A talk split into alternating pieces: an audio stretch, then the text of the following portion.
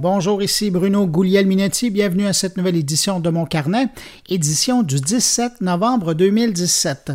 Cette semaine, j'ai pour vous une édition pas mal africaine. Dans le cadre de la Semaine mondiale de l'entrepreneuriat, je ne sais pas si vous le saviez, mais on est en pleine semaine, euh, on fait une pierre deux coups, c'est-à-dire que je vous propose une rencontre avec Mariam Si Diawara, la fondatrice du festival Africa Web, un festival qui est axé sur l'entrepreneuriat, euh, qui aura lieu euh, dans deux semaines Côte d'Ivoire. Et puis, je vous en parle parce que d'une part, ben, il est de plus en plus important en Afrique, mais de plus en plus de Québécois s'y rendent.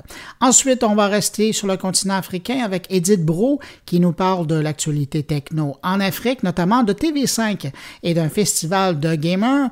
Et puis, on revient ensuite à Montréal pour parler de technologie pliable avec Jean-François Poulain et bien sûr, Stéphane Ricoul est là aussi. Comme à l'habitude avec son billet cette semaine, il va parler d'Internet et de taxation. Autre habitude que je conserve, ben, c'est ma salutation particulière à trois auditeurs de mon carnet. Cette semaine, Patrice Carl, Louis-Marie Giasson et Denis Boudreau. Merci à vous trois pour euh, votre écoute. Et puis, évidemment, ben, merci à vous qui m'accueillez aujourd'hui entre vos deux oreilles avec mes collègues. Vous allez voir, c'est une bonne édition.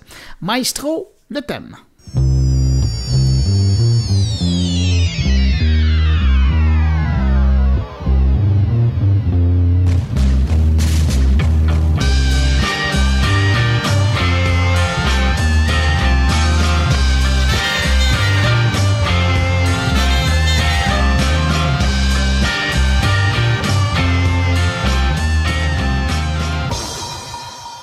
Il n'y a pas à dire, on n'arrête pas le progrès. À preuve, cette semaine, on annonce la toute première pilule connectée qui vient d'être autorisée aux États-Unis. C'est la Food and Drugs Administration, la FDA, qui vient de donner son feu vert pour l'utilisation d'une pilule nouveau genre. Le médicament en question est produit par le laboratoire Hutsuka qui fabrique un médicament qui agit sur euh, les symptômes de la psychose pour permettre aux patients de reprendre contact avec la réalité et diminuer l'anxiété. La pilule, une fois dans l'estomac, produit un signal électrique de très faible intensité. Euh, le signal est capté par un patch qui est porté euh, par le patient et celui-ci, le patch, transmet en Bluetooth l'heure de la prise du médicament qui est compilé dans une application. Essentiellement, le but du système est de contrôler si le patient prend bien son traitement et de lui rappeler de le prendre si l'application n'a pas détecté la prise de médicament. Mais dans certains cas, ben, ça pourrait aussi détecter si le patient prend trop de médicaments. C'est une belle invention, il n'y a pas à dire, qui va probablement aider les gens à mieux vivre, mais l'arrivée des pilules aussi bavardes, ça va aussi ouvrir une discussion sur la vie privée de ces patients-là, parce que pensez seulement à qui aura droit d'accéder à ces informations.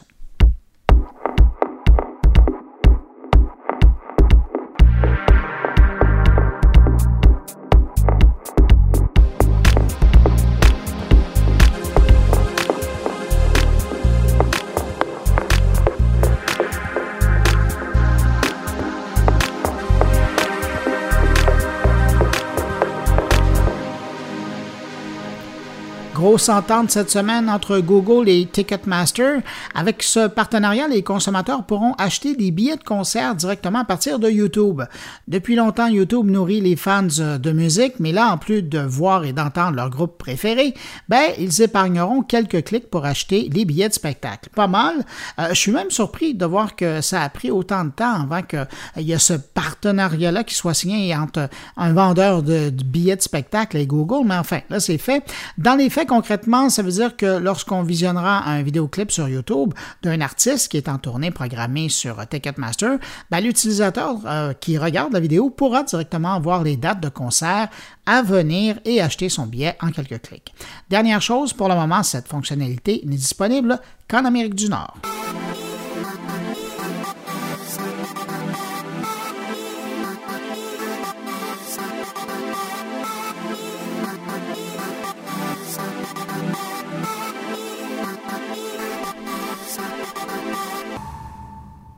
Si vous possédez déjà à la maison ou au bureau un charmant assistant personnel de type Echo d'Amazon ou le Google Home, la prochaine information va sûrement vous intéresser. C'est qu'une série de failles importantes du protocole Bluetooth qui a été euh, révélée récemment et qui touchait des milliers d'appareils qui fonctionnaient sur les systèmes Android, euh, iOS, Windows et Linux, eh bien, ces mêmes failles, elles viennent d'être découvertes sur plus de 20 millions d'assistants personnels. Et si on connaît maintenant l'existence de ces failles critiques, c'est que l'attaque baptisée Blueborn a dévoilé un total de 8 vulnérabilités dans Bluetooth une attaque Blueborn euh, permet aux pirates qui sont dans la portée euh, des appareils ciblés d'exécuter un code malicieux qui permet de voler des informations sur l'appareil et de prendre le contrôle complet de l'appareil. Et ce qui est pas rassurant non plus dans cette euh, histoire-là, c'est que le déclenchement d'une attaque de Blueborn ne nécessite aucune intervention de la part de la victime sur l'appareil infecté. Pas de clic, pas de commande vocale, rien, ça fonctionne tout seul.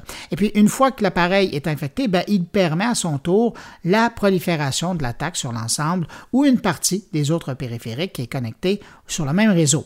Bien que le problème soit maintenant réglé pour euh, les appareils qui fonctionnent euh, sous Android, iOS, Windows et les divers distributions Linux depuis quelques mois maintenant, les bornes Amazon Echo et Google Home sont toujours à risque s'ils n'ont pas bénéficié des plus récentes mises à jour qui viennent de colmater euh, les risques.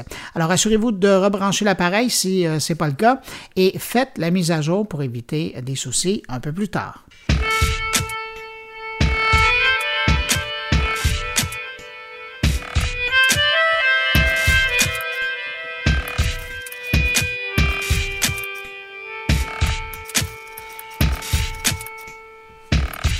Bonne nouvelle pour les YouTubers les podcasters de la planète.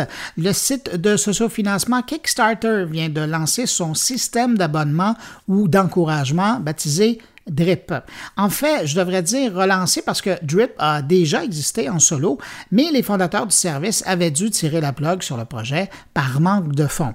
Heureusement, grâce au savoir-faire des gens de Kickstarter, ben, le service renaît avec en bonus l'accès aux 14 millions de contributeurs du site mère, c'est-à-dire que les gens qui veulent encourager un podcaster pourraient utiliser leur information de paiement déjà présent sur leur compte Kickstarter. Maintenant, si vous êtes intéressé par le service, il ben, faudra prendre votre mal en patience, parce que si vous voulez demander euh, un encouragement monétaire de la part de votre auditoire, c'est pas tout de suite. Pour le moment, le service est offert uniquement sur invitation. Mais ça devrait être une question de mois avant qu'il soit disponible pour tous.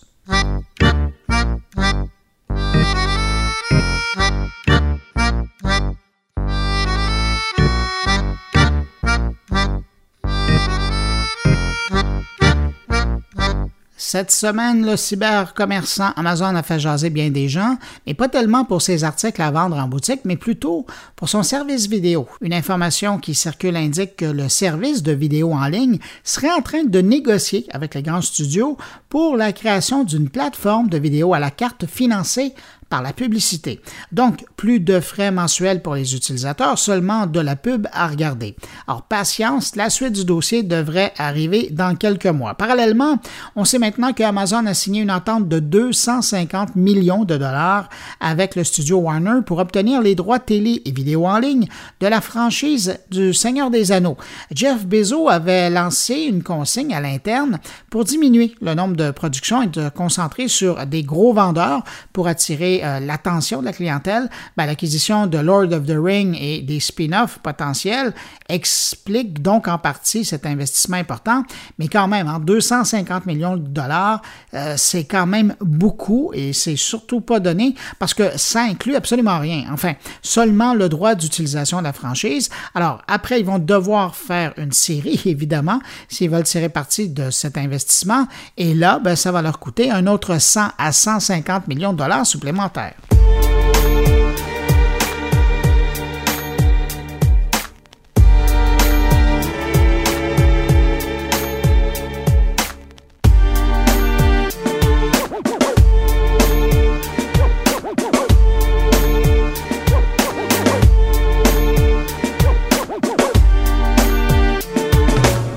En terminant, lu euh, sur le site de Radio-Canada en provenance d'Ottawa, donc ça doit être vrai, même s'il n'y a pas vraiment de source euh, là-dessus, on apprend que les Canadiens passeraient environ 4 heures par jour les yeux rivés sur leur téléphone intelligent. Vous voulez avoir plus de détails? Ben, 50 l'utilisent dans la salle de bain, 60 % le regardent durant les repas en famille, et puis 90 % le consultent, même la nuit, dans leur lit.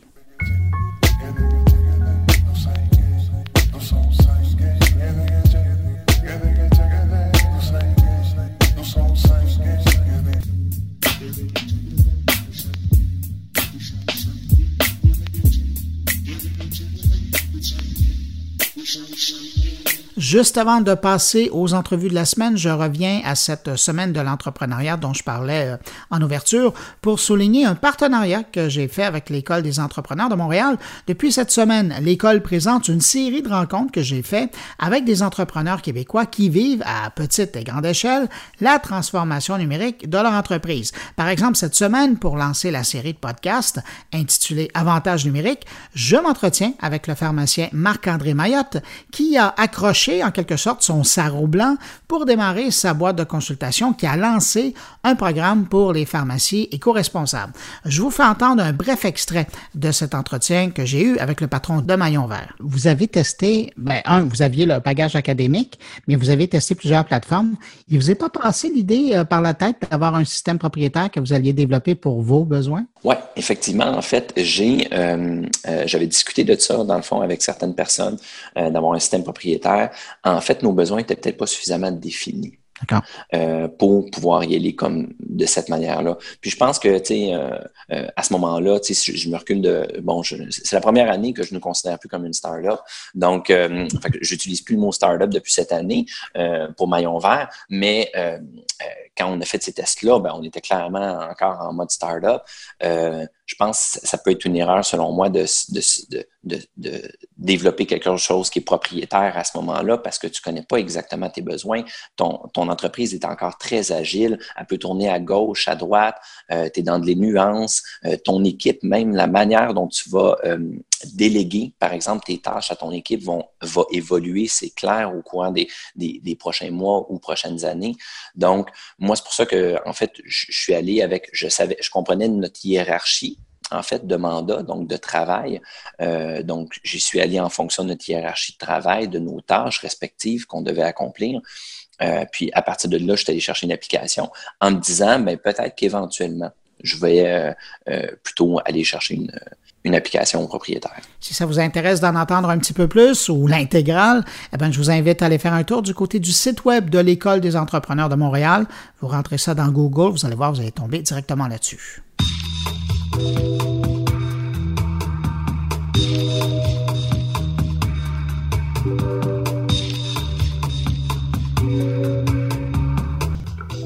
Poursuit avec les entrepreneurs. Dans le cadre de la Semaine mondiale de l'entrepreneuriat, je vous propose une rencontre avec une grande dame de l'Afrique francophone, Mariam Si Diawara. C'est elle qui a créé la Maison de l'Afrique à Montréal, mais je la connais et je vous la présente comme la fondatrice du festival Africa Web qui aura lieu dans deux semaines à Abidjan, en Côte d'Ivoire ex-chef d'entreprise qui a longtemps œuvré dans le monde de la communication, elle dédie aujourd'hui sa vie à faire la promotion de l'entrepreneuriat numérique auprès des jeunes Africains. Comme vous allez l'entendre, c'est quelqu'un de très inspirant. Vous savez, en Afrique francophone, il y a cette expression pour parler de quelqu'un d'important, on dit que c'est un grand quelqu'un. Eh bien, Mariam Siadiawara, on peut dire que c'est une grande quelqu'une. On écoute notre entretien. Là, je te prends lors d'un petit passage à Montréal, mais d'habitude, ben, tu es quelque part dans la francophonie en train de vanter les mérites des jeunes entrepreneurs africains. Bonjour. Bonjour. Bonjour. Euh, est-ce que tu peux nous parler de cette nouvelle édition d'Africa Web? C'est la quatrième édition d'abord, toi qui as été à la première et à la deuxième, je crois. Ouais. C'est la quatrième édition et je pense que ça va être une très belle édition parce que cette année, on travaille sur la mobilité des jeunes. Et il y aura des jeunes de Belgique, de France, de Suisse, du Québec, qui vont tous se rencontrer à Abidjan, travailler sur un sujet pertinent pour euh, euh, le monde, l'environnement, et euh, donner des manières innovantes de gérer cet environnement-là l'environnement, pas l'environnement du festival, mais l'environnement globalement. Dans lequel on vit. Oui, dans lequel on vit. Euh, trouver des moyens de le gérer en faisant des applications, de l'innovation ou des choses comme ça. Donc ça, c'est la première fois. On a eu un grand soutien de la francophonie, donc le directeur de la francophonie numérique va être à Abidjan, va rencontrer tous ces jeunes de la francophonie et va discuter avec eux, va parler d'inspiration, de mobilité de jeunes à travers le monde dans la francophonie. Donc ça, c'est une première. Et c'est une très belle chose. J'en suis très fier parce que depuis, euh, dans les années 90 où j'ai créé mes premiers journaux d'entrepreneuriat, j'ai travaillé à ce que, parce que pour moi c'était le rêve, à ce que les jeunes puissent se rencontrer et travailler ensemble. Donc ça, euh, tu as dit tout à l'heure que je semblais reposer, c'est parce que un de mes gros rêves se réalise. mais, mais on sent ça. Moi, dès le départ, quand je t'ai rencontré la première fois, je sentais que pour toi, la francophonie, c'était important. Puis dans les différentes éditions, je voyais l'importance que tu accordais carrément à faire venir des Français, des, qui sont déjà en, mm-hmm. Afrique, mais des Québécois. Ça a toujours été important d'avoir une délégation québécoise. Je voyais des gens du nord de l'Afrique qui, qui, mm-hmm. descendaient à Abidjan. Est-ce qu'aujourd'hui, tu peux dire que c'est mission accomplie pour la francophonie qui vient à Abidjan dans le cadre d'Africa Web? Oui, et puis d'ailleurs, euh, avec la francophonie et tous les autres, Kika, Kika Namur, où je vais, euh, Web à Québec, euh, euh Logique, l'OFQJ, et puis Wallonie-Bruxelles International, tous ces gens vont être là et on va signer un parcours numérique entre nous pour que tout au long des années, euh, chacun de nous, à tous ces événements-là, envoie des jeunes. Donc ça, c'était une parenthèse. Euh, pourquoi je suis restée au Québec? Je me sentais bien chez moi, mais c'est parce que, d'abord, j'aime la belle nature québécoise et j'aime les gens d'ici, parce que j'ai rencontré des gens superbes. Mais surtout parce que moi, je pense que l'apprentissage, c'est l'idéal. Et c'est pour ça d'ailleurs que je parle avec toi, parce que tu formes mes jeunes de temps en temps, gentiment, sans argent, merci beaucoup. Euh, j'ai pensé que le Québec, j'ai vu que le Québec sait travailler sur les petits marchés. Et le Québec, les gens du Québec savent faire mieux avec peu. Et c'est mon intérêt. Donc, nous, en Afrique, on n'a pas beaucoup d'argent, c'est des petits marchés. Et j'ai toujours pensé que le Québec pouvait nous apporter beaucoup. Je prends des formateurs d'ici souvent parce que ce sont euh, des amis et j'ai pas beaucoup d'argent, donc qui m'aident à aller former les gens mais surtout aussi parce que ces gens-là, avec peu de choses, peuvent apprendre beaucoup de choses avec à, mes gars et leur apprendre surtout à travailler petitement mais bien. Donc c'est mon intérêt pour le Québec, c'est pour ça que je reste là. Mes amis qui se moquent de moi parce que ils me disent t'es là encore et je dis toujours tant que j'aurai pas tout copié ici, je retournerai pas chez moi. Il disait qu'il y en a qui disaient qu'il fallait faire attention aux Chinois. Peut-être. Ah, peut-être que je suis une Chinoise. Oui, peut-être. J'ai les yeux bridés d'ailleurs. oui, peut-être. mais, mais je reviens à Africa Web. Euh, on en discutait tout à l'heure avant de commencer l'entrevue. Concrètement, Africa Web, euh, cette année, l'édition, là, c'est le 27, 28, 29 où tout le monde converge vers Abidjan. Mais Africa Web, là, aujourd'hui, c'est beaucoup plus grand que ça. Hein, parce que pendant presque toute l'année, tu as des événements euh, auxquels les gagnants d'éditions précédentes participent, mm-hmm. mais aussi euh, vous faites des activités dans la communauté. Juste dans la communauté, c'est large, parce que c'est dans la francophonie africaine. Oui. Euh, justement, le, les, trois jours du festival, c'est pour que tous les gens, toutes les stars dans les startups se rencontrent avec les gens d'affaires et fassent des liens. Mais Africa Web, c'est pas seulement faire des affaires, c'est former les jeunes. Et donc, tout au long de l'année, dans la francophonie, nous faisons des séances de formation pour les jeunes, euh, pour que, jeunes et moins jeunes d'ailleurs maintenant, euh, pour que les gens qui ont quelque chose à apprendre l'apprennent aux lauréats, hein, mais l'apprennent aussi à, d'autres personnes. Ça peut être de la formation, euh, je sais pas, comme, comme tu nous le donnes en ah, ben ça vient de la, formation continue dans les domaines Et comme j'ai été en forum il n'y a pas longtemps, l'apprentissage tout au long de la vie. Ben, exactement. Donc, euh, c'est ça. C'est Africa Web, c'est un centre de discussion et d'affaires, mais c'est surtout un endroit de formation et d'échange avec les gens sur l'Afrique.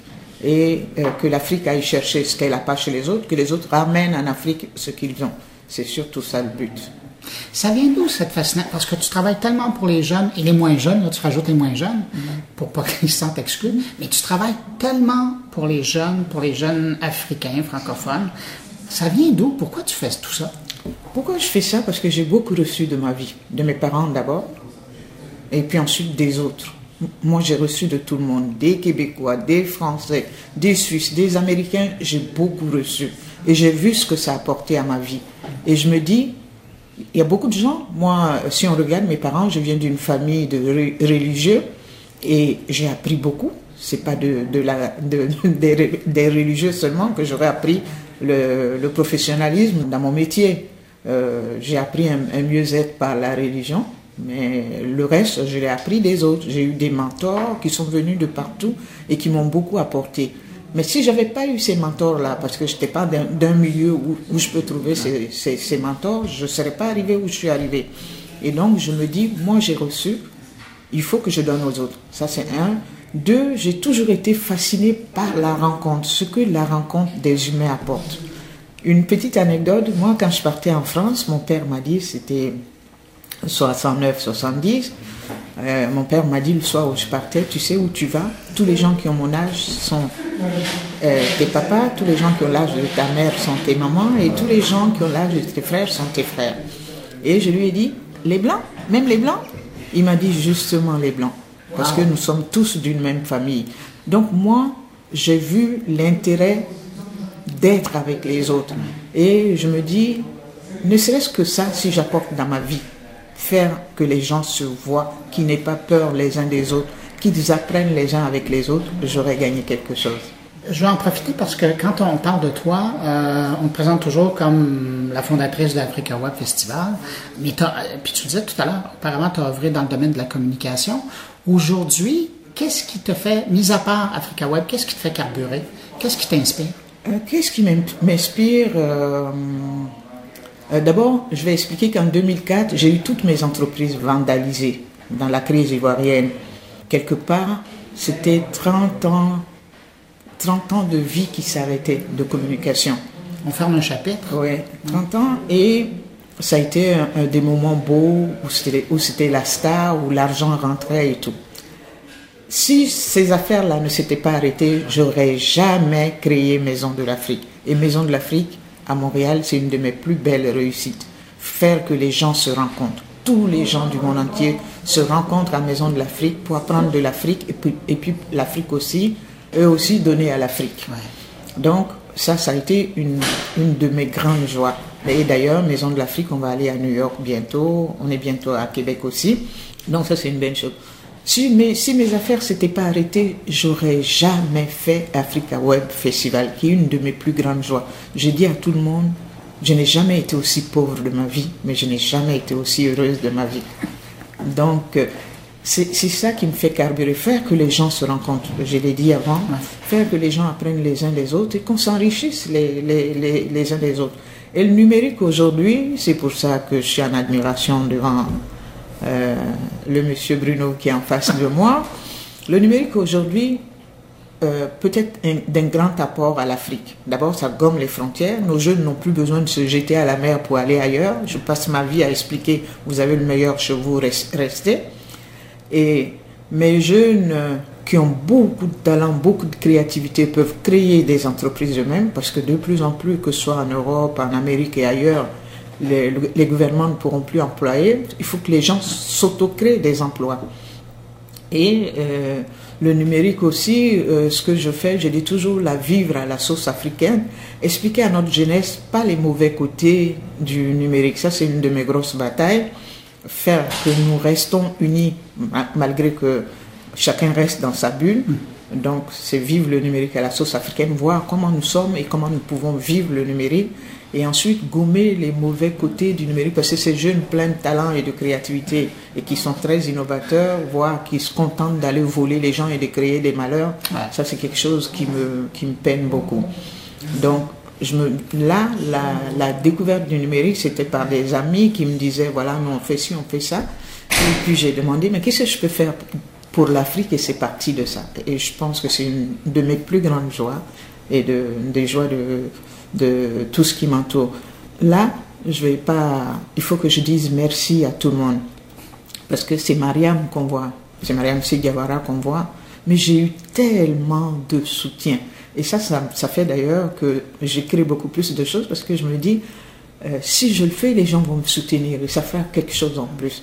J'ai eu tellement de soutien que je remercie tous ceux qui soutiennent, qui découvrent l'Afrique, qui, soutiennent et puis qui donnent la main euh, pour un monde meilleur. Honnêtement, je remercie tout le monde. Et il y en a beaucoup, je ne pourrais pas les citer tous. Ça pourrait être long. Mm. Marianne, qu'est-ce que tu te souhaites à la fin de cette édition d'Africa Web? D'abord que les gens qui viennent apprennent, soient heureux de faire de belles rencontres à la fin de cette édition et puis que ça nous permette d'ouvrir les voies pour une meilleure prochaine édition, mais surtout pour l'entre-édition, que nos formations soient, soient plurielles entre les éditions et que tous les pays africains en profitent, mais que la rencontre avec le Nord soit encore plus présente. Mon rêve, c'est que les jeunes Québécois, j'en envoie beaucoup à, d'origine euh, du Québec, mhm. à, Abidjan, aillent voir ces pays-là, Mali, Burkina, euh, Sénégal et autres, s'y plaisent et travaillent avec d'autres jeunes de là-bas. Et tu as des belles histoires oui, et, ça, oui, ça j'en ai, ai, de belles et je suis très heureuse. Ben, Marianne, merci beaucoup pour ton temps, parce que je sais que là, tu vas prendre un avion. Et euh, ben, je te souhaite un bon festival. Et merci encore, Bruno, parce que tu nous as beaucoup apporté. Je me rappelle le jour où on m'a dit, il y a Bruno qui est en France, il pourrait venir t'aider. Euh, et quand je t'ai vu, ça a cliqué tout de suite. Et puis, tu nous as beaucoup apporté de formation, pour mes jeunes et sans attendre quoi que ce soit de matériel. J'espère que ton cœur est plein de joie pour ce que tu nous as donné et je t'en remercie. Et continue à nous aider parce qu'on en a besoin. Merci beaucoup.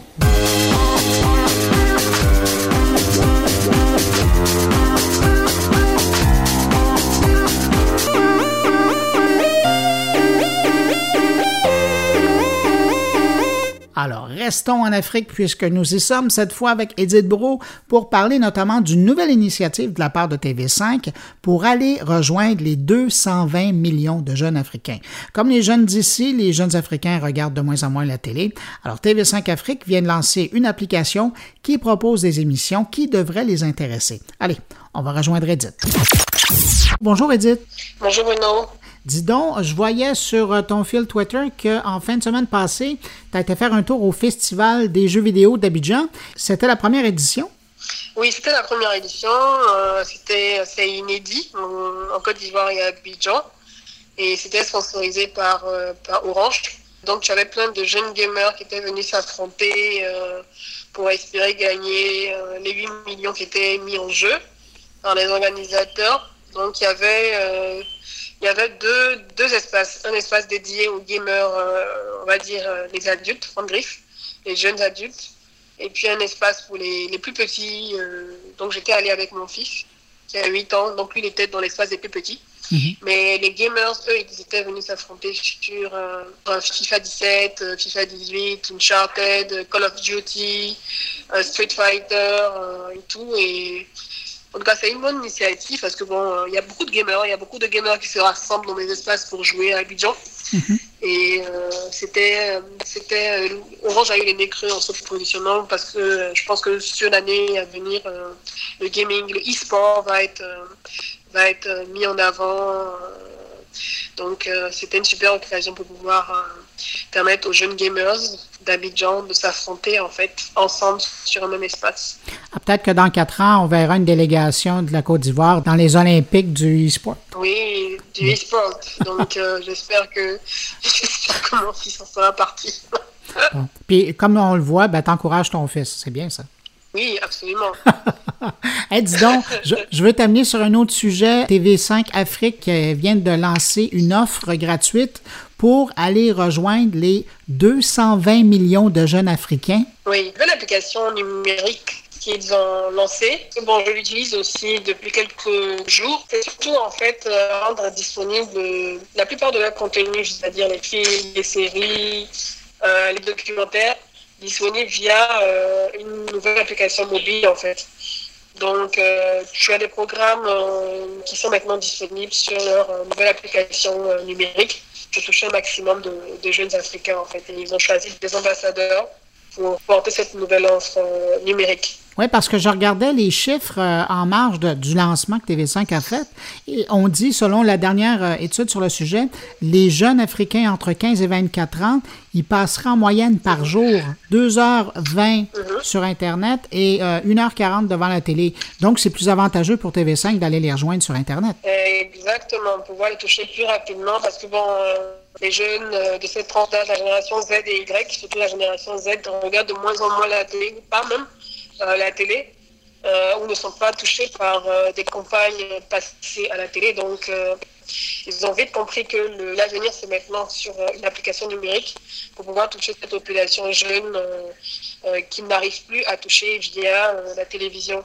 Et ça part d'études comme Africascope, l'étude Africascope, qui a été menée par Kantar TNS, qui a donné un peu le chiffre que tu viens de, donner sur la consommation des médias en Afrique par les jeunes euh, Africains. Et je pense que euh, cette étude, qui a, dont les résultats ont été donnés au milieu d'année, euh, en train de faire changer la vision des, médias classiques, donc télé, en termes de, consommation de leur contenu par les jeunes Africains. D'où la nouvelle offre numérique de TV5. Est-ce que tu as l'impression que, parce que je voyais qu'on l'écrit TV5 Monde, est-ce que tu as l'impression qu'eux veulent laisser un peu de place aux créateurs africains sur leur nouvelle chaîne euh, en ligne ou ça va être uniquement du matériel euh, acheté et produit par TV5 Afrique ailleurs? Ah non, absolument pas. Les programmes que tu regardes dans l'application, puisque je l'utilise, euh, c'est des films africains. Quand je prends la série Brouter, la série a été réalisée par Alain Ducou, qui est ivoirien, avec des acteurs ivoiriens, même s'il y a des collaborations euh, extérieures. Mais ça a été fait complètement à Abidjan. La série a trois saisons et elle a été faite, elle est faite à Abidjan depuis, depuis longtemps. Il y a d'autres séries qui se trouvent également sur l'application, qui sont des séries des films africains qui ont été produits en Afrique. Donc euh, ça, c'est un plus de l'offre de contenu numérique de, TV5. Euh, TV5. C'est vraiment des contenus africains. Après, le programme, euh, des programmes comme Acoustique, qui sont produits dans les studios de, TV5 euh, Afrique à Paris. oui, qui sont toujours disponibles. Mais sinon, ils font la part belle aux films et séries africaines. Est-ce que tu penses que les YouTubers africains auraient une chance aussi là-dessus?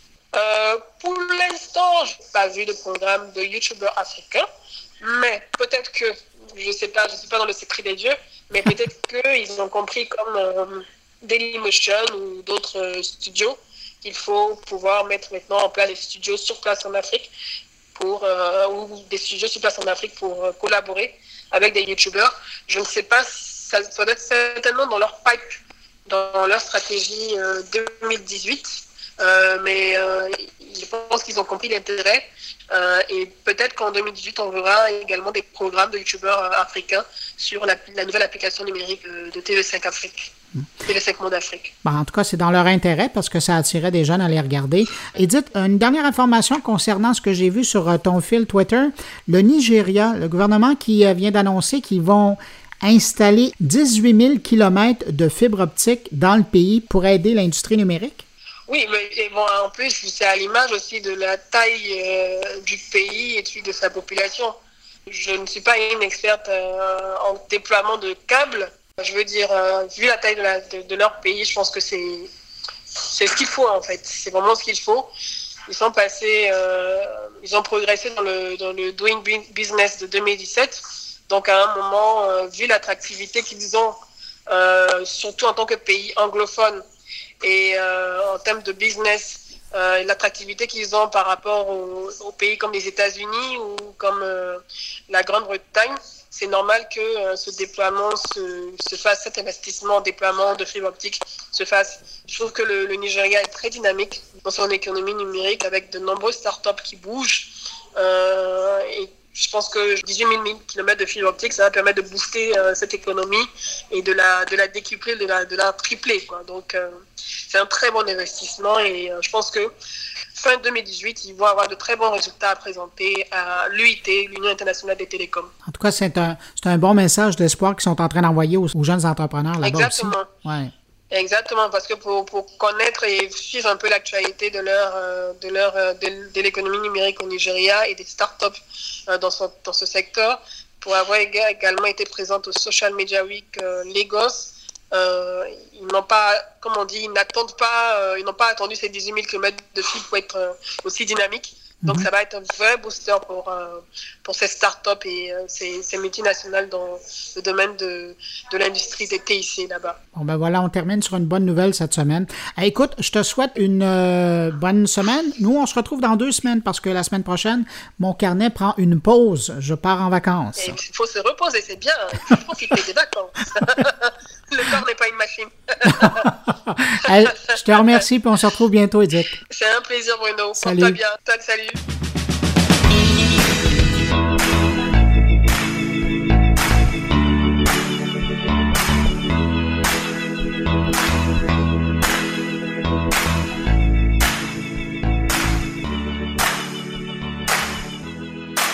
La preuve qu'on voyage dans mon carnet, c'est qu'on part de l'Afrique où on était, et puis on fait un saut et on arrive à Montréal où il y a Jean-François Poulain qui nous attend. Salut Jean-François. Salut Bruno. C'était un tout petit saut jusqu'à Gatineau que j'ai fait la semaine dernière par contre. Ah ouais, mais quand même. Toi par contre, je t'ai entendu chez Denis Talbot à Radio Talbot mardi soir.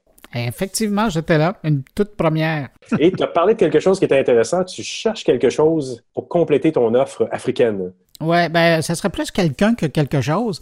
Mais non, tu as raison, tu fin écouteur de Radio Talbot. Effectivement, euh, je suis à la recherche d'un correspondant en Asie. Probablement que la personne serait euh, quelque part en, Corée du Sud ou au Japon. Ça serait assez trippant. Puis un peu comme on fait les échos d'Afrique avec Edith Brou, ben, j'aimerais ça avoir sur mon carnet quelqu'un qui nous donnerait des échos du, de, l'Asie, de ce qui se passe au niveau de la technologie une fois par semaine. Dieu sait que ça en passe des choses là-bas en plus. Ben oui, c'est ça. Tu sais, à l'occasion, on en parle, tu sais, on mentionne avec toi, on, on fait des clins d'œil, mais de vraiment avoir quelqu'un là-bas qui parlerait de deux, trois trucs alors, si, mais, puis merci de me permettre d'en parler. Donc, je le dis, si ça vous concerne, si vous écoutez mon carnet, que vous êtes quelque part en Asie, en Asie du Sud-Est, qui sait, et que ça vous tente de participer comme ça, bénévolement, comme on le fait tous pour, euh, mon carnet, ben, vous nous contactez. Vous le savez, hein, il y a différentes façons de rentrer en contact avec moi.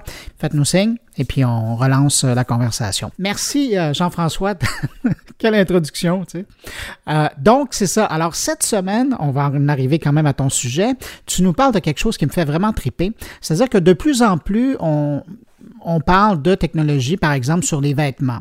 Euh, on parle de technologie. Récemment, encore, on voyait euh, les compagnies de téléphone qui travaillent sur des appareils qui seraient pliables. Alors, évidemment, il y a tout un défi quand vient le temps d'utiliser ces appareils-là. Et toi, tu as rencontré euh, cette semaine Audrey Giroir, qui est professeure à l'Université Carleton, qui est une ingénieure et qui s'intéresse à ça. Tout à fait. C'est intéressant, puis j'ai l'impression de tricher un peu dans le cadre du carnet parce que normalement, je parle de sujets qui sont plus expérience utilisateur.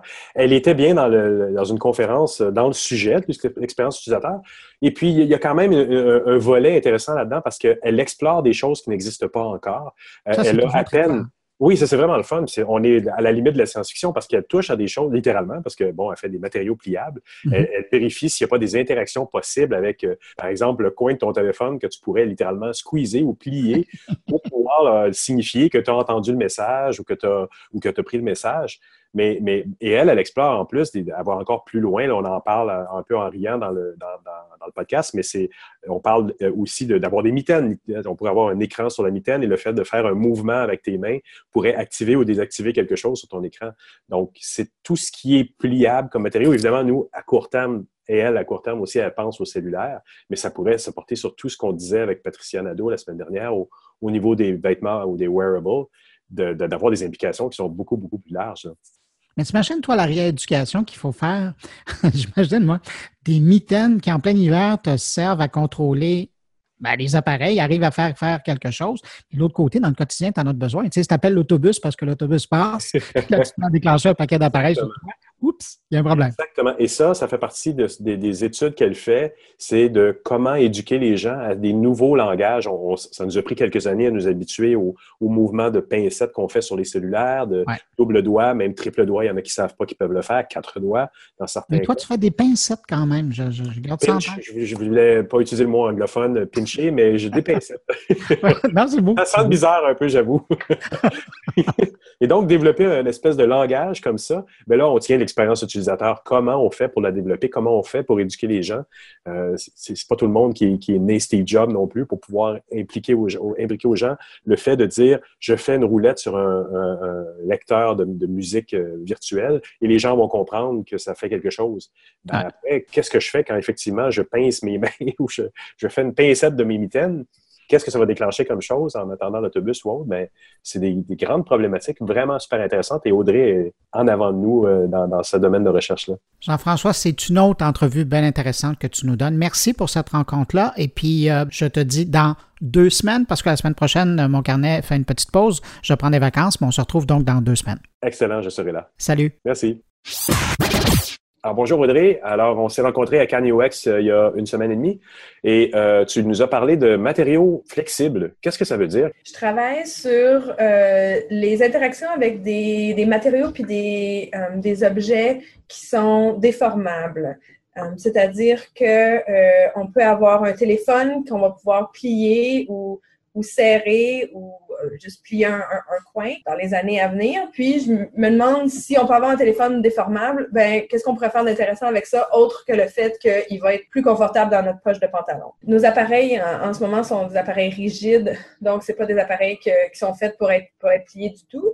Euh, il y a toute une révolution dans le dans le monde des écrans euh, en ce moment qui s'en vont, euh, au lieu d'avoir des écrans qui sont simplement rigides, euh, on a maintenant des écrans qui sont flexibles. il y a différents types d'écrans en, noir et blanc qui sont euh, e-ink, comme les, les, les liseuses, les e-books. Mais tu as aussi des écrans flexibles qui sont couleurs, qui sont des organic full LED, flexible organic LED, qui sont des écrans couleurs très minces et, comme nos écrans normaux. Puis d'ailleurs, le, le LG Flex, c'est euh, un téléphone qui est légèrement courbe, très légèrement, mais qui est fait avec un de ces euh, full LED-là, euh, qui fait que, c'est ça, ça fait un, écran qui est très mince qui peut être courbé.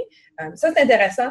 D'accord, maintenant on a des écrans qui sont courbes, mais je pense que ce qui est plus intéressant, c'est quand on peut mettre de l'interaction là-dessus. Si l'utilisateur peut courber son téléphone, euh, ben, on peut mesurer cette, euh, courbature, puis, euh, puis essayer de dire peut-être que si tu es capable de serrer ton téléphone, ben, ça pourrait répondre au téléphone. et si tu plies légèrement le coin de ta liseuse électronique, ben là, ça peut changer les pages. Par exemple, peut flipper avant ou après dans tes pages. Puis c'est des interactions qui sont plus similaires à ce qu'on fait avec un vrai livre, par exemple, où est-ce qu'on plie les pages. C'est plus intéressant, c'est plus similaire à ce qu'on est habitué.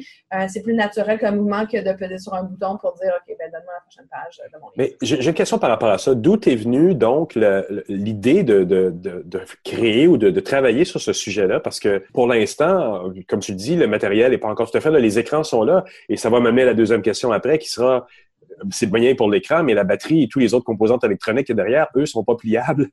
Ben, euh, c'est justement, c'est ça, c'est ça qui est intéressant, mais c'est ça qui est, la complexité de la chose. En recherche, ce qui est vraiment cool, c'est qu'on fait de la recherche, on, travaille sur des, appareils, des algorithmes, des, idées qui vont être commercialisées dans 2, 5, 10, 20 ans. Euh, et moi, je travaille pas sur les écrans euh, flexible, j'utilise les écrans flexibles. Puis encore là, c'est difficile d'avoir nos mains sur euh, en tant que chercheur sur des écrans flexibles parce que les compagnies sont très protectrices de leur technologie. Puis il y en a qui travaillent sur les écrans flexibles. Les batteries flexibles, c'est quelque chose qui est déjà là. La raison pour laquelle, la raison pour laquelle on n'a pas encore ça comme, comme appareil commercial, c'est, là où est-ce qu'on a encore des composants qui sont rigides, puis on peut pas, euh, tout n'est pas fait flexible. On peut avoir des circuits qui sont flexibles. Les batteries, comme je disais, ça, ça se fait. Mais il y a d'autres affaires qui sont plus, sont plus complexes. Fait que c'est à l'intersection du rigide et du flexible que ça crée un point plus difficile, puis un point de qui peut briser. Et c'est pour ça que euh, je pense qu'on n'a pas encore ces appareils-là, puis qui vont arriver. Il y en a qui disent à chaque, à chaque année, on entend Oh, ça va arriver l'année prochaine ou l'autre d'après. Honnêtement, moi, je ne m'attends pas à ça avant un, un, bon cinq ans parce que parce que c'est long, puis parce que si les utilisateurs sont capables de faire avec le, de plier un, iPhone 6 qui n'est pas supposé être plié, imaginez ce qu'ils vont faire avec quelque chose que, euh, le manufacturier leur dit qu'ils peuvent, euh, qu'ils peuvent plier. Donc, donc, c'est pour ça qu'on les a pas maintenant, mais moi, ce qui est le fun, c'est que c'est s'imaginer qu'est-ce qu'on va faire avec ça dans le futur. C'est se poser des questions de est-ce que c'est une bonne idée? Euh, comment est-ce que ça marcherait? Euh, c'est le fun d'avoir la technologie, mais si c'est pas particulièrement utile, ça sera pas, ça n'aurait pas une, grande plus-value. Mais c'est ça que moi, avec mes étudiants, on s'amuse à se poser la question, c'est si on a un écran flexible, qu'est-ce qu'on peut faire avec? Donc, vous êtes dans le, le, le très précurseur pour réfléchir à quelque chose que vous n'êtes même pas sûr non plus nécessairement qu'il va avoir une application. Peut-être, mais bon, déjà, un téléphone semi-flexible qui va dans ta poche, ça rassurerait tout le monde. Oui, c'est sûr, ça serait plus confortable. Tu risquerais moins de le briser euh, avec un peu de chance. La recherche, c'est ça qui est, qui est fascinant, c'est, c'est, je sais pas ce à quoi ça va mener. Euh, il y a plusieurs de mes collègues euh, et moi-même qui avons regardé à différentes applications pour ces écrans, pour ces, ces téléphones flexibles-là. Euh, est-ce que ça va remplacer les touchés? Absolument pas. jamais ça te tenterait de composer ton mot de passe en touchant les différents coins de ton téléphone. Tu vas faire, OK, le, coin en haut à gauche par en avant, par en arrière, le coin en bas à droite et en bas à gauche euh, par en haut, par en bas. C'est, pas, pas euh, réaliste si tu veux taper ton nom ou ton mot de passe. c'est, c'est très c'est très long, on va pas écrire un texte comme ça. Euh, mais c'est quelque chose qui va être en complémentarité euh, avec ce qui existe déjà, puis ça pourrait être utile dans certaines situations. Puis quand on, on, développe des, des, nouveaux types d'entrées, on se demande toujours des nouvelles sites d'applications, puis tu te demandes c'est quoi le, killer app, euh, c'est-à-dire l'application qui va tout révolutionner. Pour être honnête, on l'a pas trouvé. Il y en a pas de killer app. Je pense que c'est quelque chose qui va être euh, intéressant à ajouter. Ça va te permettre d'être plus rapide sur certaines affaires. Tu sais, répondre au téléphone, tu n'auras pas besoin d'aller toucher le bouton puis glisser euh, l'appareil, le, le bouton pour euh, pour répondre au téléphone. Tu pourras juste le serrer, puis ça va être plus rapide, ça va être plus pratique. Mais, tu sais, c'est euh, un petit exemple. C'est pas genre, ah, je, vais révolutionner la manière dont les emails sont faits. Non, mais c'est correct. Je pense que ce qui est intéressant, c'est d'explorer ça. Puis d'explorer, c'est peut-être quelque chose qui est vraiment intéressant au niveau des jeux. C'est peut-être quelque chose qui est vraiment intéressant au niveau euh, avec une population qui est, qui est plus spécifique plutôt que la population générale, que monsieur et madame tout le monde. Ça peut être aussi une extension des, des, éléments portables, aussi des vêtements portables, parce que quand on parle de flexibilité, ça peut être aussi des formes organiques, des formes qui s'adaptent au corps, dans le fond. Absolument. C'est, je pense que ça, c'est très proche et, et, ça a beaucoup de parallèles avec les, les, les, choses portables qu'on appelle les, wearables. Ce, c'est une petite partie de ma recherche aussi. Je pense que ça peut être intéressant de, de penser à des gestes où tu déformes euh, ton habit, euh, ou peut-être tu vas avoir un écran sur ton habit, puis là, il faut que tu interagisses avec l'écran. Euh, aussi, tu pourrais avoir un bracelet. Puis là, soudainement, ton bracelet, ben, c'est pas juste une montre intelligente, rigide, mais tu peux tirer le bracelet même, tu peux tourner le bracelet, tu peux jouer. Surtout, les filles, on a des élastiques dans les cheveux, puis des fois, ben, ils se retrouvent sur nos poignets. Moi, je sais que je joue beaucoup avec ces élastiques-là. Peut-être que ça pourrait être quelque chose d'intéressant à, à, mesurer, puis être capable d'utiliser ça comme, comme une source d'entrée pour, pour nos appareils aussi. Parce qu'en fait, quand tu t'entends parler de ça, je, comprends que c'est plus nécessairement, il y a plus nécessairement d'interface non plus. L'interface devient le mouvement que tu lui imposes ou les, mouvements que tu fais faire à ce, produit-là. Donc, les langages dont tu nous parlais durant la conférence, je plie un coin, je plie l'autre coin, je plie l'ensemble, soit pour jouer ou soit pour faire des identifications ou autre. Mais il pourrait être appliqué à quelque chose qui serait sur portable aussi. Ça, ça nous permet de découpler la source d'entrée de la source de sortie n'es pas obligé de toujours avoir euh, un écran qui est, qui est exactement là où tu fais la source d'entrée. Puis c'est ça qui est intéressant avec les wearables. Tu peux soudainement avoir un bracelet qui communique avec euh, euh, ton, ton, ton, auto ou avec tes, euh, écouteurs pour, euh, pour changer ta musique. Comme ça, si tu te mets à courir, ben, honnêtement, moi, je trouve ça vraiment difficile quand, quand, je cours de changer la tune, puis, elle m'intéresse pas. Ben là, il faut que je ralentisse, puis là, je trouve le bon bouton pour ouvrir mon, mon, téléphone pour faire la, la, chanson prochaine. C'est pas toujours évident. Si c'est quelque chose que je peux avoir intégré dans mes événements ou, avec quelque chose qui est facilement atteignable, ben, ça serait plus rapide. Surtout quand on a les doigts gelés, on court à l'extérieur, puis on essaie de manipuler le petit bouton du iPhone. Si tu sais même pas se te peser dessus, ça passe, ça arrête, ça passe, tu n'es jamais sûr. Exactement. Puis c'est là où euh, un, des, un des avantages des écrans flexibles ou des sources d'entrée flexibles, euh, c'est le fait que tu as un feedback tactile. C'est quelque chose que tu peux utiliser avec, avec tes, euh, tes mitaines. mais ça, aussi... ça, peut, ça peut devenir les mitaines. Oui, ça peut devenir limitaine, euh, mais tu le sais si tu as, plié le coin. euh, parce que tu sais, il est où le coin, parce que tu es capable de, toucher à ça. Puis c'est là où ça devient intéressant. Par exemple, on, a, utilisé cette, cette idée-là, puis on a créé un appareil qui est euh, pour les non-voyants, pour les aveugles euh, spécifiquement. pour, pour faire une source d'entrée, c'est parfois difficile pour eux d'apprendre à utiliser certains, certains outils, certaines applications où est-ce qu'il y a vraiment plusieurs touchés, ils ont des euh, glissés, tu en as avec un, deux, trois doigts. C'est pas toujours évident. Puis c'est surtout qu'ils n'ont pas nécessairement de feedback s'ils le font au bon endroit euh, ou trouver un bouton en particulier sur euh, une application, c'est si tu la vois pas, ben c'est plutôt difficile. Donc, quelque chose qui serait intéressant de pouvoir plier les coins de ton téléphone. Tu le sais sont où les coins de ton téléphone, tu es capable de, les toucher. Ça donne un feedback à savoir si tu l'as plié ou tu l'as pas plié. Euh, donc, c'est quelque chose qui est très, euh, qui est très intéressant et qui a beaucoup de potentiel, euh, je crois. Puis c'est intéressant, il y, a, un prototype que j'ai vu également sur, ta page qui est un téléphone foldable. C'est carrément comme une grande feuille de papier qui est pliée, puis qui, je ne sais pas si ça vient de vous, ce concept-là, mais c'est intéressant. Il y a une magnifique application aussi des potentialités de, du matériel pliant. Exactement. Vraiment très pliant dans ce cas-ci. Ben, c'est ça qui est, c'est ça qui est intéressant avec euh, l'idée qu'on a quelque chose de déformable, c'est qu'on peut changer la forme de l'objet même. Quand on parle de téléphone intelligent, bon, on change la forme, mais on peut plier un coin. Ça reste un téléphone carré. Mais si tu pousses l'idée encore plus loin, ça peut être euh, une tablette qui devient un téléphone, donc tu le plies en deux. Euh, mais aussi, peut-être que tu le plies un peu style origami, puis ça t'en fait un bracelet ou ça en fait ah euh, un, un, bracelet qui se transforme en tablette, qui se transforme en téléphone. Puis là, ça courbe dans différentes de différents sens pour aller avec le côté de ta tête versus le, ton bracelet. puis c'est ça qui est, qui est intéressant, c'est que ça, ça peut se transformer pour être le optimal pour le contexte dans lequel tu le veux. Ça, c'est un, prototype qui est fait euh, euh, qui est fait avec la projection. Parce que, bon, avoir des écrans qui font vraiment ça, c'est difficile à faire. Mais c'est ça qui est, euh, qui est, qui est intéressant à essayer d'imaginer les choses. Puis on a plus de flexibilité parce qu'on n'est pas obligé de prendre juste la technologie qui est disponible aujourd'hui. On peut imaginer qu'est-ce qu'elle va devenir. Euh, donc, on, mélange toujours les choses. Ça, c'est pas un projet que, j'ai fait, un projet que mes collègues ont fait. Mais imaginez euh, utiliser différents morceaux de technologie puis dire, OK, bon, ben ça, ça marche. Les, les, écrans sont pas encore pliables euh, tels quels aujourd'hui pas grave, je vais utiliser un, projecteur, puis je vais projeter sur une surface qui est blanche, puis je suis capable de quand même euh, avoir une interaction comme ça. C'est quelque chose que, que, nous, on a fait, puis ça te donne plus de flexibilité parce que tu n'es pas obligé d'être prêt avec les problèmes de la technologie d'aujourd'hui.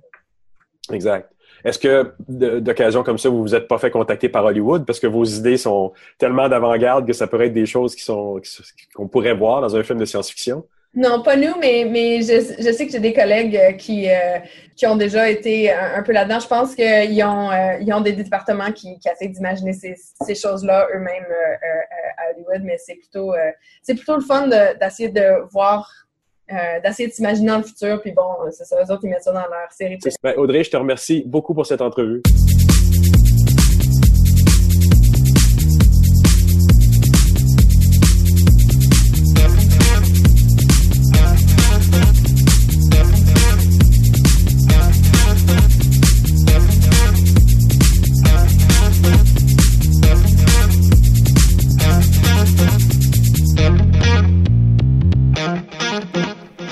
Le temps d'écouter le billet de Stéphane Ricoul. Cette semaine, Stéphane s'intéresse au sujet de la taxation sur Internet.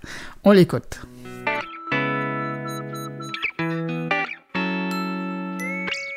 Bonjour, bienvenue dans cette nouvelle capsule Open. Alors, c'est encore cette semaine l'actualité entourant l'iniquité fiscale dont je vais traiter. Et cette fois-ci, c'est avec notre gouvernement en place qui est allé d'une proposition transitoire avant une modernisation beaucoup plus complète concernant le règlement de l'iniquité fiscale, donc la perception des taxes. On apprend des choses intéressantes, euh, notamment sur le volume des taxes non perçues. Sur le 270 millions de taxes non perçues, euh, c'est 158 millions euh, qui concernent tout ce qui est les biens corporels, donc physiques, et 112 millions pour tout ce qui est biens, pour concerne, les biens incorporels. Sur ce 270 millions, il y a quand même 43 millions de taxes non perçues qui proviennent d'entreprises canadiennes, mais hors Québec bien évidemment. Donc là, le gouvernement, il va d'une solution euh, relativement simple, mais selon moi efficace si effectivement elle est transitoire, à savoir que si vous êtes une compagnie n'ayant pas de présence physique au Québec et que vous êtes une compagnie internationale qui vendait des biens incorporels, alors le Québec va vous soumettre à l'obligation de vous enregistrer auprès de Revenu Québec pour la perception des taxes. Si euh, vous euh, vendez des biens corporels, alors là également, vous allez devoir vous enregistrer, mais euh, le gouvernement propose de passer par l'Agence des services transfrontaliers, l'agence canadienne, qui va relever la fonction de tracer les colis qui rentrent au Canada puisque c'est la règle de destination qui va s'appliquer dans tous les cas. Et si vous êtes une compagnie canadienne hors Québec, ben vous allez là encore avoir l'obligation de vous enregistrer auprès de Revenu Québec. Ceci dit, euh, cette mesure est correcte parce qu'elle est transitoire, mais quand on sait ce qui se passe au niveau de l'Agence canadienne des services transfrontaliers, pardon, euh, leur tâche va être un peu plus complexe. Ce qui se passe, c'est que les processus qu'ils ont mis en place datent quand même de plusieurs années, à une époque où le commerce électronique n'était pas autant développé qu'aujourd'hui. Aujourd'hui, le volume a augmenté considérablement, le volume de colis qui passent par les douanes a augmenté considérablement. Et euh, la façon dont il fonctionne, c'est que les colis passent sur des tapis roulants, puis sont empilés les uns sur les autres. Donc le premier colis du haut a des chances d'être vérifiés, puis a des chances d'être taxés. Ceux d'en bas, euh, ils peuvent tout simplement pas. C'est une question de ressources, c'est une question de temps, etc.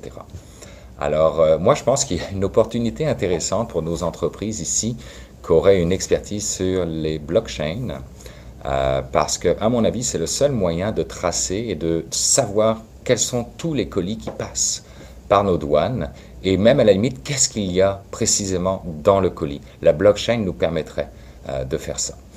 Mais ça, c'est un autre sujet. Donc, euh, bref, ça, c'était la proposition du gouvernement actuellement en place, à savoir le Parti libéral du Québec. On avait la proposition de Québec solidaire, pour rappel, qui était de taxer euh, les émetteurs de cartes de paiement, chose quasiment impossible apparemment. On avait la proposition du PQ qui n'était pas vraiment une proposition, mais qui, qui était de dire il faut taxer tout le monde mais pour pas alourdir le fardeau fiscal des Québécois, on va baisser le montant des taxes. Et vous aviez la CAQ qui était d'accord, il faut taxer tout le monde, euh, sauf que peut-être que la solution serait aussi d'abolir le phénomène des taxes tout simplement. Puis aujourd'hui, bah, vous avez la solution du Parti libéral québécois euh, qui est de passer par, euh, qui est d'appliquer pardon les règles de destination et de passer par l'agence transfrontalière canadienne des douanes et, euh, d'obliger euh, l'ensemble des entreprises à s'inscrire au registre de Revenu Canada concernant la perception des taxes. Alors euh, voilà, j'aimerais encore une fois vous entendre, j'aimerais que vous commentiez cette situation, si vous pensez que ce sont les bons gestes qu'il faut appliquer. et si vous avez d'autres idées, ben, allez-y, ne vous gênez absolument pas. Donc merci beaucoup, au revoir. Et eh bien voilà, c'est tout pour cette édition de mon carnet pour cette semaine. N'hésitez pas à passer le mot, vous le savez, hein, si vous pensez que quelqu'un peut être intéressé par mon carnet, vous lui dites d'écouter, ça nous fera plaisir d'accueillir un nouvel auditeur. Quant à moi, je fais une pause la semaine prochaine, donc on va se retrouver avec tous mes collègues dans deux semaines pour l'édition du 1er décembre. Ça passe vite. Hein? Entre-temps, de votre côté, si vous désirez me laisser un mot, me souhaiter bonnes vacances ou me commenter ce que vous avez entendu aujourd'hui, vous pouvez le faire en passant par la page Facebook de mon carnet, par le biais de mon compte Twitter, sur ma page SoundCloud ou encore dans la version blog de moncarnet.com. Merci d'avoir été là. Je vous rappelle que vous pouvez trouver mon carnet chaque semaine sur iTunes, Google Play, Balado Québec, Réseau, TuneIn Radio, Player.fm et évidemment à la maison sur SoundCloud où est hébergé mon carnet. Je vous souhaite de passer une excellente semaine, ben, en fait, une excellente deux semaines. Je vous retrouve dans deux semaines, le vendredi 1er décembre. Au revoir.